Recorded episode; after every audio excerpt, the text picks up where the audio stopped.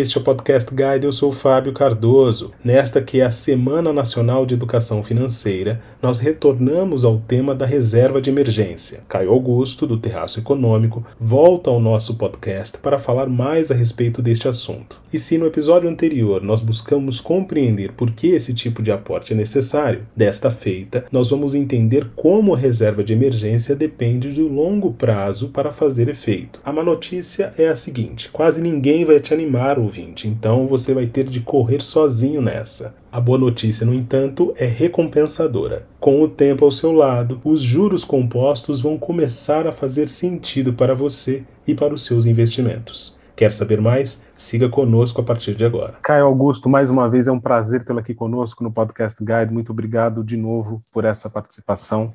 Maravilha, Fábio. Estamos aí de volta, né? Como diz aquela velha frase, gostamos, voltamos. Aqui estamos de novo. Então, mais uma vez, muito obrigado por ter topado o convite. No nosso último podcast, na nossa última conversa, a gente é, falou a respeito da importância, da necessidade da reserva de emergência, e eu me recordo que nos bastidores dessa primeira conversa, você me falou uma coisa muito instigante, que é a ideia de zona de arrebentação. Se eu não estou enganado, foi esse o, o ponto que você falou e que, assim, mexeu comigo, porque se tratava de uma ideia muito interessante relativa ao fato de que as pessoas que começavam a investir num primeiro instante não encontravam ali uma espécie de retorno imediato, ou ainda não viam resultado nesse investimento no curtíssimo prazo. E com isso ficavam frustradas. E aí você trouxe essa imagem de zona de arrebentação, que é uma imagem muito atrelada a uma outra prática. Eu queria que, para a gente começar essa conversa, você falasse um pouco a respeito disso é, e de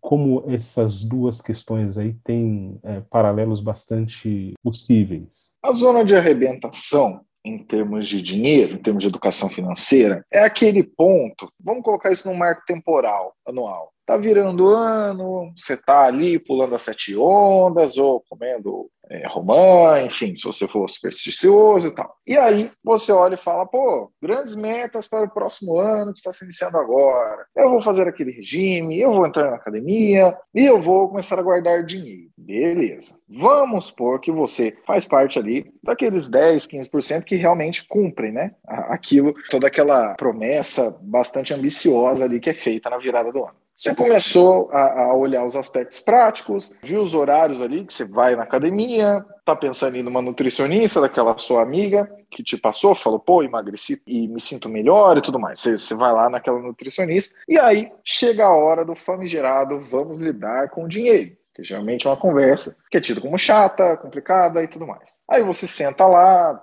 não sei se você costuma fazer isso por anotações, ou se você tem uma planilha, ou se você tem um aplicativo para fazer isso, né? Hoje isso é uma coisa muito moderna, eu sou mais old school, eu vou pela planilha mesmo. Enfim, aí você começa a anotar tudo aquilo ali. Aí você fala, pô, então tá, eu vou separar 10% do meu orçamento entrou o dinheiro aqui, 90% vai para todos os gastos que eu tenho, para a minha estrutura de gastos, 10% vai aí para. Vamos supor que você está fazendo isso depois da virada do ano, depois de ter ouvido o episódio anterior. Então eu vou levar é, bastante a sério, eu vou colocar isso na reserva de emergência. Beleza. Então, levando em consideração os mesmos dados do episódio passado, vamos imaginar que você ganha aí R$ 5.500 e você decida que mais ou menos 10% do seu salário vai ser essa parte de reserva de emergência. Mais ou menos 10% para a gente facilitar a conta aqui seriam então 500 reais, que, né, que é mais ou menos, não é exatamente 10%. Aí você guardou lá os 500 reais e os outros 5 mil reais, os 5.500 você utilizou ali na sua estrutura de gasto, tudo mais, bem-estar, alegria, não cortou o café, continuou encontrando os amigos no final de semana, ok, beleza. Aí no primeiro mês, você, quando dá um mês, você vai fazer isso no próximo, você olha e fala assim, putz, nossa, esse mês inteiro rendeu, sei lá, dois reais. Aí você fica meio chateado, você fala, putz, Será que valeu a pena esse esforço? Eu ter tirado 10% de tudo que eu ganhei ali no mês passado, pô, por causa de dois reais? Beleza. Aí você fala, cara, eu acho que vale tal, uma coisa positiva, vamos, vamos fazer de novo. Aí você vai lá, coloca mais 500 reais. Aí você olha no final daquele outro mês, você fala, nossa,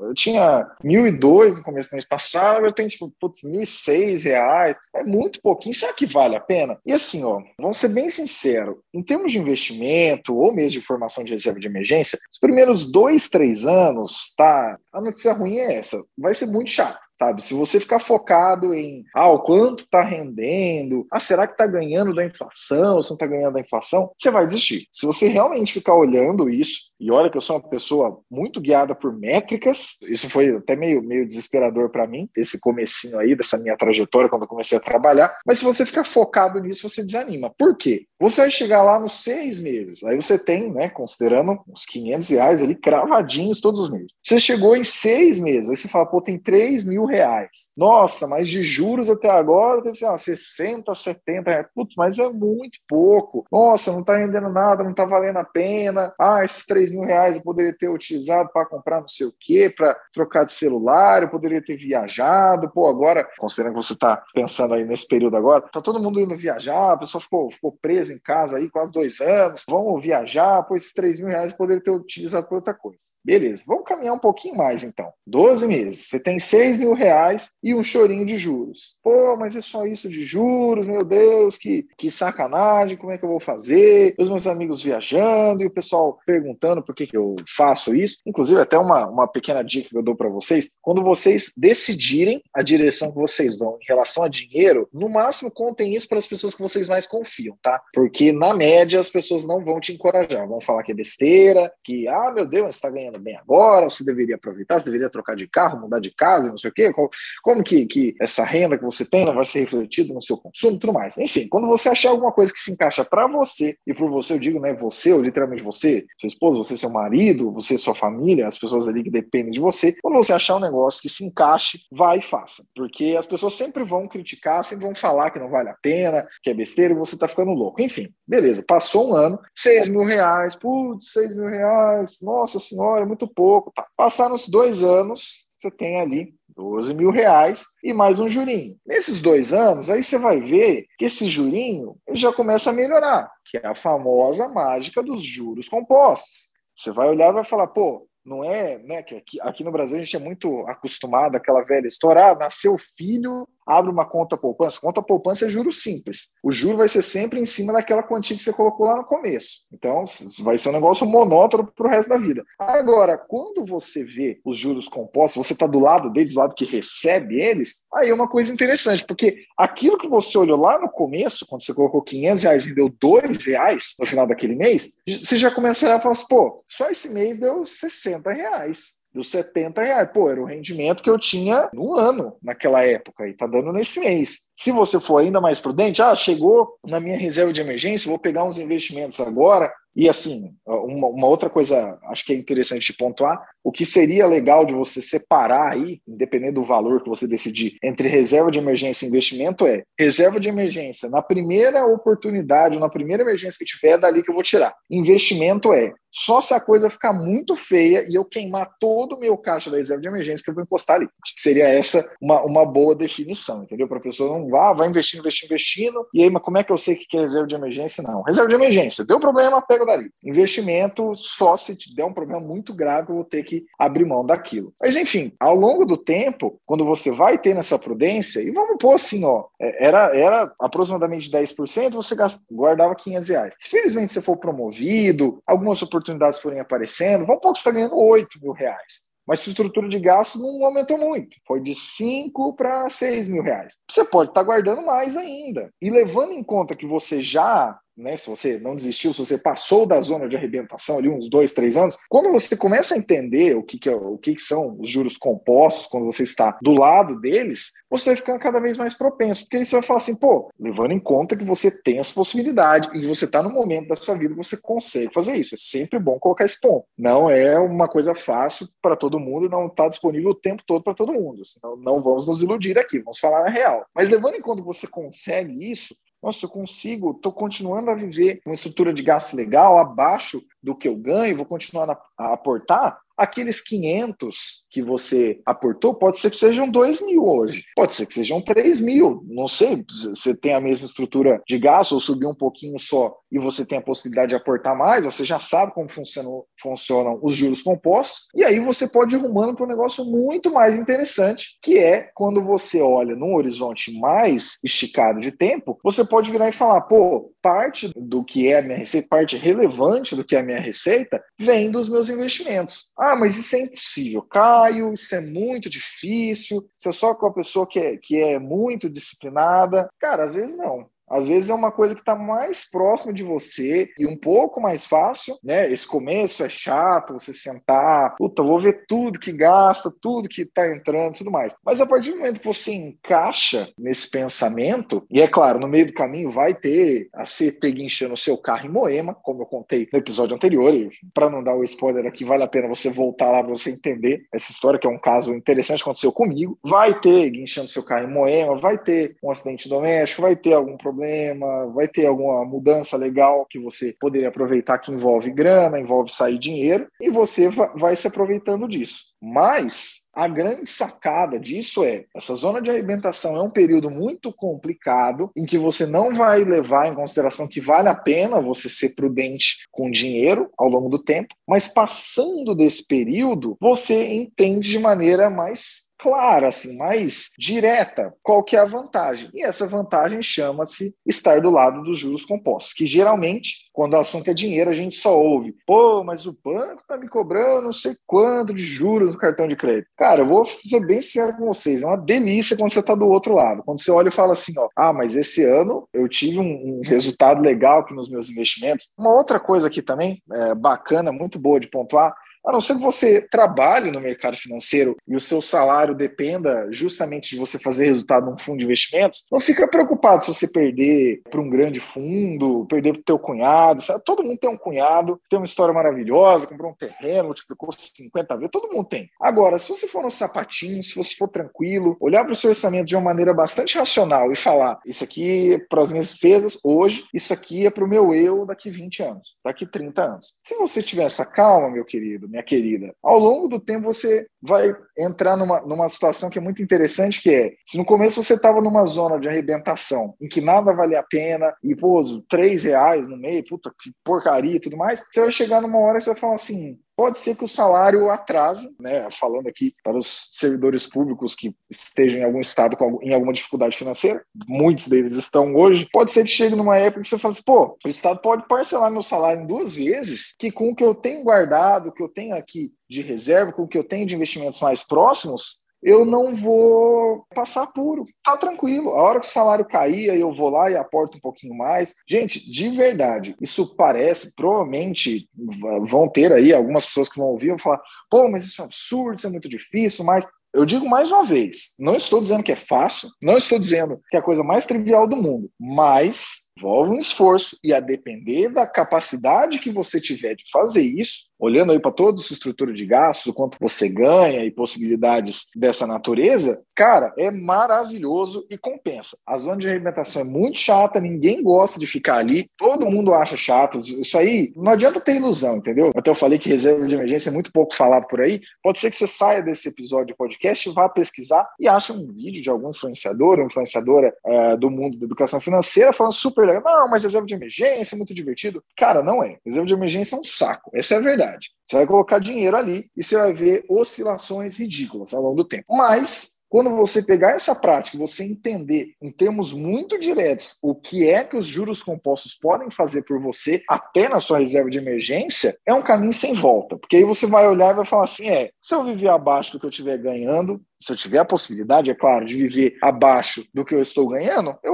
viver para sempre assim, porque eu vou ter uma possibilidade maior de fazer maiores investimentos, de entrar em oportunidades que podem ser mais lucrativas ou podem me trazer mais bem-estar ao longo do tempo, do que aquela pessoa que vive de salário a salário. Inclusive, até Fábio, um outro episódio que um, um dia a gente pode vir a gravar, se você achar uma boa ideia, nós podemos falar muito sobre um livro de educação financeira que provavelmente você já deve ter ouvido falar e provavelmente você já deve ter ouvido falar mal, falando, ah, mas é um livro batido, pô, muito bobo e tudo mais, chamado Pai Rico, Pai Pobre. Dentro desse livro, uma das coisas mais interessantes que tem é quando ele explica que você parar de viver entre um salário e outro é quase como se você saísse e imagina um ratinho, um hamsterzinho correndo numa rodinha. Se você viver de um salário para o outro, você é tipo aquele hamster. Por quê? Você está pagando conta, e aí você está trabalhando para pagar a conta, e aí você trabalha para pagar a conta, aí você ganha salário, paga a conta, ganha salário, paga a conta, e assim vai embora. Quando você começa a perceber que dá para você sair disso, nem seja, sei lá, com 1% do seu salário, 5%, 10%, quanto mais possibilidade você tiver, melhor, porque aí você faz isso de uma maneira mais rápida. Mas quando você percebe que dá para você sair disso, você fala assim: não, eu estou trabalhando, obviamente, que eu tenho contas para pagar e tudo mais, só que parte do meu rendimento vem de outro lugar. E a minha tranquilidade de deitar e dormir sossegado, ah, deu um problema, tive um acidente, alguma coisa do tipo, está no fato de que eu tenho uma trajetória razoavelmente tranquila em termos de grana, entendeu? Essa é uma coisa transformadora. Os primeiros dois, três anos são horríveis, Muita gente vai chegar, vai falar, pô, isso é besteira, nada a ver, esse negócio de dinheiro e tudo mais. Curiosamente, né? Fazendo até uma pequena provocação, geralmente são as pessoas que não têm grandes lições para te contar sobre dinheiro, mas enfim, é, é, acaba tendo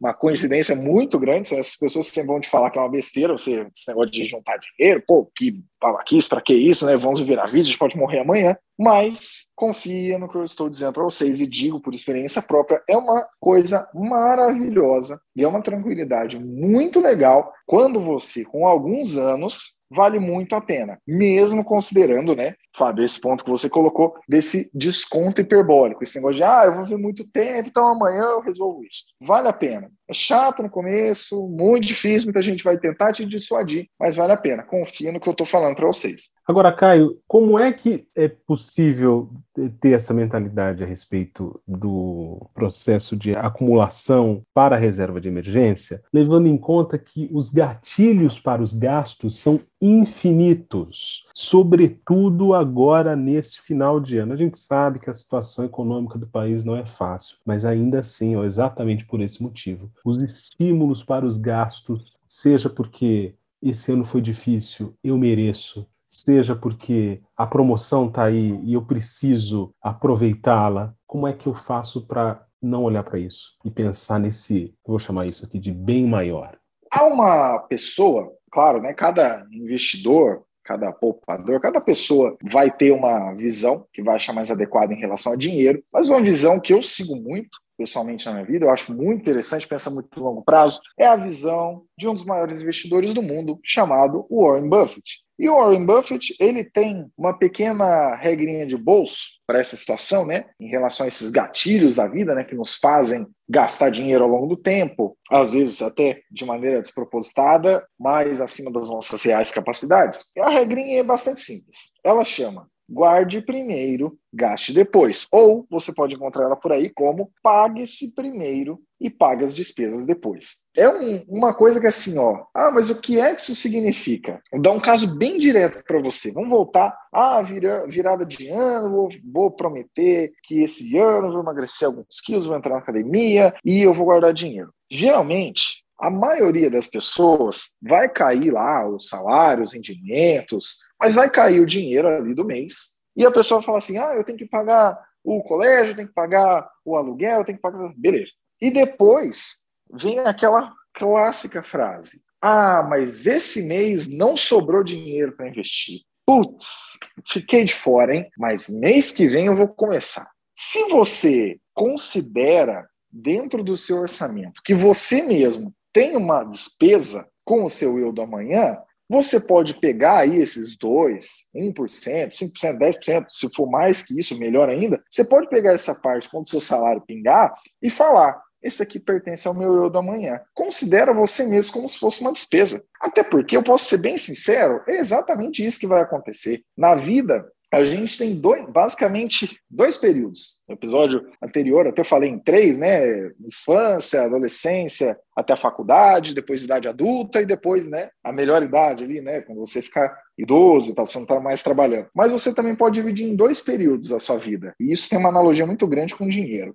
O período em que você está subindo a montanha, né? Ah, eu estou me construindo intelectualmente, estou me construindo em termos de patrimônio e tudo mais, aí eu vou chegar na minha idade mais produtiva, no meu melhor salário, na melhor situação possível, Vamos pôr ali aos 50 anos. Meu Deus, 50 anos, que alegria, tô ganhando muito dinheiro tudo mais. Beleza. E aí, no caso, eu não sou alpinista, mas alpinista, montanhista tudo mais, mas se a gente tiver alguém aqui nos ouvindo, vai entender de maneira ainda mais direta, você não só sobe a montanha, porque você não vai subir e ficar lá. Você não vai chegar ao melhor salário da sua vida, a melhor situação e tudo mais, e ficar lá. Tem o final da sua vida ainda. Então tem a descida da montanha. Você tirou ali a selfie, mandou para seus amigos, ó, oh, eu estou no topo do Monte Roraima, sei lá. E aí você tem que descer. Não vai vir um helicóptero ali te levar aos céus e, e você vai continuar subindo. Não, você, você, tem a descida, você tem a volta. Então, essa ideia que você tem uma despesa, uma conta, um compromisso de você com você mesmo no futuro, a princípio ela pode parecer muito abstrata, mas depois ela faz muito sentido. Sobretudo, se você for parar para pensar que em termos de como o Estado vai poder te prover isso, quanto mais novo você for, você que estiver nos ouvindo aqui agora, mais difícil vai ficar para você. Se você que está nos ouvindo agora tem ali entre seus 50, 55 anos ou mais, beleza, você vai ter acesso ao INSS, ao sistema de previdência da maneira que a gente tem agora, seja você servidor público, seja você funcionário da iniciativa privada, ou se você pagou ali, né, como, como autônomo durante muitos anos, você vai ter acesso a isso. E provavelmente isso não vai te prover. Quer dizer,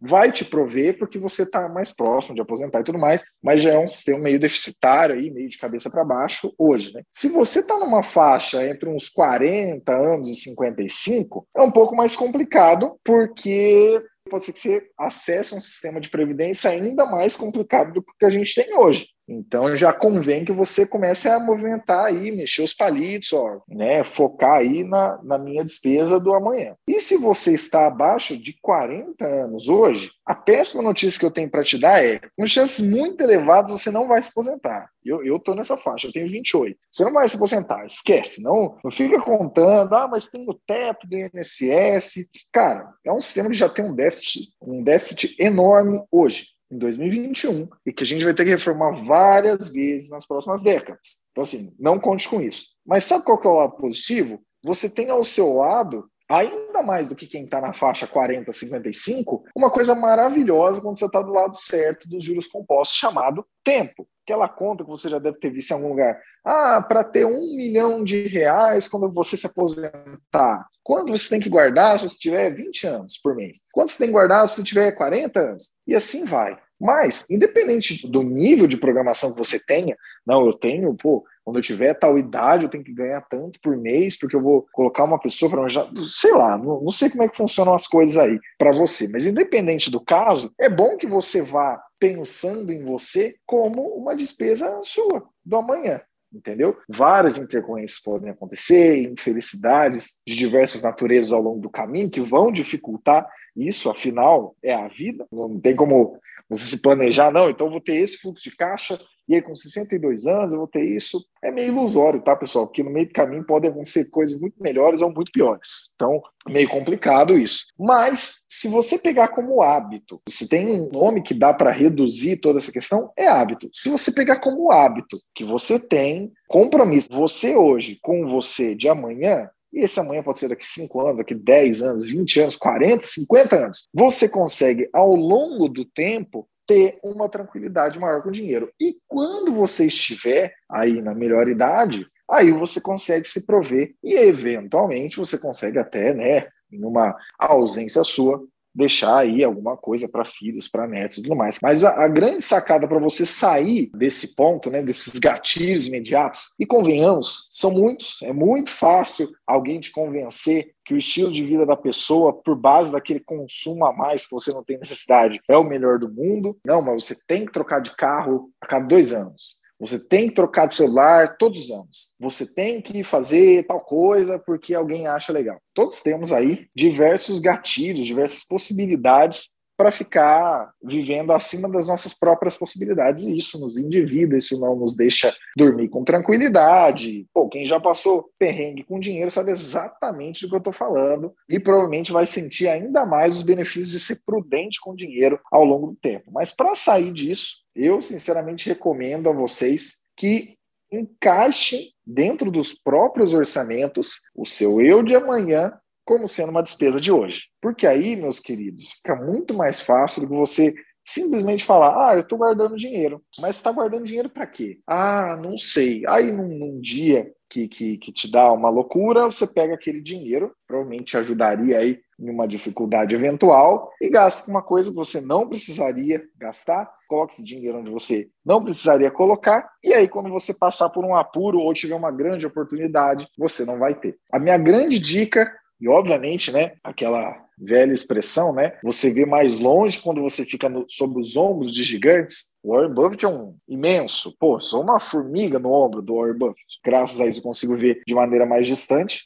Leve em consideração que você tem uma responsabilidade com você de amanhã. Seja isso de uma maneira mais leve, seja isso com algum susto que você teve ouvindo esse episódio, pensa, pô, é verdade e eu, e eu ainda não penso nisso. Dependendo de como você pensou nisso, reflita sobre. Veja qual é a sua capacidade de você incluir o seu eu do amanhã no seu eu de hoje. No começo isso pode ser meio desesperador, pode, pode parecer que não vai valer a pena, mas ao longo do tempo, confie em mim, quando você vê a magia dos juros compostos e quando você está do lado correto delas, que é que recebe, você vai agradecer ao seu eu de hoje no futuro. Agora, Caio, uma última pergunta para a gente arrematar essa conversa tão rica. Por onde começar? O sujeito, até hoje, até essa conversa, até esses dois episódios, ele jamais poupou pensando no eu do futuro. Como é que ele começa a fazer isso? É muito disruptivo. Concorda comigo? É. Não, não é uma coisa muito trivial e cada um vai ter um meio diferente. Até cheguei a citar, ah, não sei se você vai sentar e escrever isso no papel, se você vai abrir uma planilha de Excel, se você vai pegar um aplicativo, não sei. Mas uma, uma outra coisa que é muito boa, muito bom você ter, você ter pegado nesse ponto, porque isso é um negócio importante, você tem que pegar algum meio. Eu sou muito sistemático para essas coisas. Então eu marco assim, comprei uma bala, vou marcar, comprei uma bala. Eu estou perdendo um pouco esse hábito agora, porque eu já sou um pouco mais tranquilo com dinheiro, graças a ter sido muito mais criterioso antes. Mas o primeiro ponto que eu acho que é interessante é você achar um método legal que sirva para você acompanhar tanto quanto você ganha, quanto entra ali né, por mês, o quanto sai. Quanto ganha, às vezes é um pouco mais fácil. Pode ser que você só esteja trabalhando, que você só uh, receba parte dos provimentos da sua própria empresa, ou que você, enfim, você tenha ali uma fonte. Mas se você tiver imóveis, se você tiver um imóvel para aluguel, se você estiver recebendo de mais de uma fonte, é interessante você ter. Ah, e um ponto importante, você ter o líquido, tá? Porque muita gente confunde isso. Ah, mas quando você ganha, ah, eu ganho 6 mil reais. Pô, aí você vai olhar lá, menos INSS, menos imposto de renda, menos uh, todos os descontos ali que tem dentro da firma, e aí entra para o cara 4.800 reais. Então você não ganha 6, você ganha 4.800. E por outro lado, mapeie as despesas. As despesas que você tem sempre, entendeu? Um outro ponto, né, vai um refinamento maior dessa conversa, você colocar essas despesas em categorias para dizer assim, ó, sem isso realmente não tem como seguir adiante. Esse aqui, numa eventualidade, eu posso cortar e esse aqui é supérfluo. Esse aqui realmente não, não tem necessidade. É bom até quando você começa a olhar isso de uma maneira mais direta, você até acaba identificando. No começo pode ser até que você fique chocado com quanto dinheiro você gasta com coisas que não fazem a menor diferença na sua vida, mas eu acredito que sejam esses os passos. Primeiro, achar um meio. Ah, ó, vai ser por planilha de Excel e eu vou fazer isso uma vez por semana. Ah, vai ser é, olhando os, os recibos do cartão em comparação com o Olerite e eu vou fazer isso uma vez por mês. Ah, não, vai ser por um aplicativo aqui que eu baixei, que é mais fácil, com o celular sempre comigo, e eu incluo ali as despesas, ou ele pega até da minha própria conta bancária, já vai colocando ali nas categorias e tudo mais. Mas sempre tem isso em mente. Tenta acompanhar o máximo que você puder o quanto você ganha em termos líquidos que chega para você e o quanto você está gastando. Porque nesses dois, e aí, principalmente levando em conta, né, esse categorizar de coisas, ó, oh, pô, mas tem essas coisas aqui que não fazem a menor diferença. Então, vou parar, né, de gastar com isso. Aí você vai olhar sua real capacidade. Aí você entra naquele, ah, quando você consegue fazer de esforço, ah, pô, nossa, vai dar 1% do meu salário. Não tem problema, vai fazendo, entendeu? Você vai demorar um tempo maior, provavelmente a zona de arrebentação para você vai ser ainda mais complicada, você vai ficar ainda mais propenso a desistir no meio do caminho, mas vale a pena mas vale a pena por todos os motivos aqui que a gente apresentou. E a partir do momento que você tiver isso, incutir esse pensamento. E a outra coisa também que é importante, nem todo mês isso vai dar certo, tá? Pode ser que você esteja mudando, você precisa gastar com móveis, pode ser que você teve uma promoção, e aí, por causa dessa promoção, você vai ter que mudar de cidade, e aí, um trâmite, vai com gasto tudo mais. Então, quer dizer, né, naquele momento você não vai poder fazer isso. Mas sempre pense em relação a dinheiro, independente de você estar tá começando isso agora, você já tem um tempo, você já está há muito tempo fazendo isso, pensa sempre na vida ao longo do tempo. Ao longo do tempo você fala assim, ó, não, eu vou procurar viver abaixo do que eu ganho. Não é hoje, não é amanhã, não são dois meses, não são um, dois anos. Tenta fazer isso ao longo da vida. É claro que você vai ter períodos na sua vida que você vai gastar um pouco mais do que você ganha. Faz parte. É por isso que está aí a, a, grande prudência em guardar dinheiro, tendo a possibilidade de. Agora, para começar, tenta achar uma periodicidade para fazer isso. Ah, é uma vez por semana, uma vez a cada 15 dias, uma vez por mês. Mas tenta colocar essa periodicidade para você ter um certo acompanhamento mesmo. Para você falar assim, ó, beleza, esse mês aqui eu só tive esse resultado baixinho aqui da reserva de emergência e tudo mais, mas fazendo isso aqui por tanto tempo, aí eu já vou ter um outro resultado, a coisa vai ficar um pouco mais tranquila. E o terceiro passo seria colocar você mesmo como uma despesa da manhã. Ah, e isso vai parecer meio estranho. O quarto passo, que é o mais importante de todos, isso realmente vai parecer estranho, começar. Você precisa começar entendeu? Ah, mas não vai ser nesse mês, vai ser no próximo. Coloca uma data, uma data inadiável, que você vai sentar e você vai olhar tudo. Esse começo de, de olhar essas coisas é muito complicado. Não necessariamente você vai acertar isso de primeira, porque esse tipo de coisa você vai calibrando ao longo do tempo. Então, às vezes, você vai colocar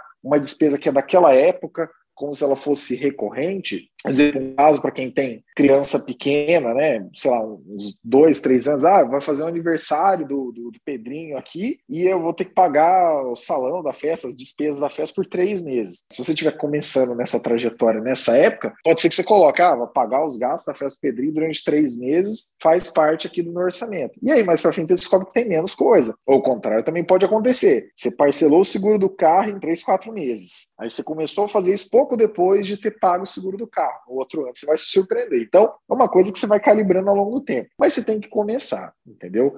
É um compromisso, encare isso como um compromisso, como uma responsabilidade. Olhando assim, ó, como que eu quero estar tá amanhã? Não sei mas eu quero estar um pouco mais tranquilo, dormindo um pouco mais sossegado, pensando um pouco menos em dinheiro do que eu penso hoje, encarando o dinheiro mais pelo lado das suas possibilidades do que pelo lado dos seus perigos e, e possíveis armadilhas. Então, você tem que começar. Encontra o um meio, vê uma periodicidade, analisa tudo com carinho, categoriza ali direitinho e começa. Vai fazer diferença para todas, para absolutamente todas as pessoas que são próximas a mim. E, obviamente, né, eu não, não sou, meu Deus, eu não fico espalhando a palavra da educação financeira por aí. Eu também não sou um chato, viu, pessoal? Eu sou, eu sou bem legal, bem tranquilo. Mas todas as pessoas que me dão essa liberdade, ah, não, vamos conversar sobre dinheiro, o que, que você faz com o seu dinheiro, como é que você olha dinheiro e tudo mais, eu dou sempre essa mesma dica. Acho meio legal, categoriza as coisas e começa. Porque a partir do momento que você começar, no comecinho vai ser chato, você vai falar que não está valendo a pena, mas a hora que você olhar um tempo depois, você não precisa nem me agradecer. Você vai agradecer a você mesmo por ter começado. Você pode ter certeza disso. Se você começar logo após o encerramento desse episódio, daqui 5, 10 anos, você vai olhar e vai falar assim: que legal que eu ouvi aquele episódio no podcast da Guide, porque realmente mudou a minha vida para melhor e eu vivo mais tranquilo em relação a dinheiro hoje. É, Augusto, com isso eu queria te agradecer por essa participação, por essa entrevista, mais uma vez aqui ao Podcast Guide. Foi um prazer tê-lo aqui conosco. Maravilha, Fábio. Eu que agradeço, agradeço novamente. A gente foi combinar um episódio, acabaram virando dois, e é sempre um prazer essa parceria com a Guide muito, muito legal. E digo mais uma vez, sigam aí o Terraço Econômico em todas as nossas redes e acompanhem aí a nossa parceria, a nossa inserção aí no Guia Financeiro, porque tem muita coisa legal ainda para acontecer. Obrigado, obrigado mesmo, Fábio, pela parceria, pelo convite e estamos aí. Esta foi mais uma edição do Podcast Guide. A nossa lista completa de entrevistas está disponível no Apple Podcasts, no Deezer, no Google Podcasts, no SoundCloud e no Spotify. E no aplicativo O Guia Financeiro, além dos nossos podcasts, você encontra muito mais conteúdo sobre o mundo da economia em diversos formatos.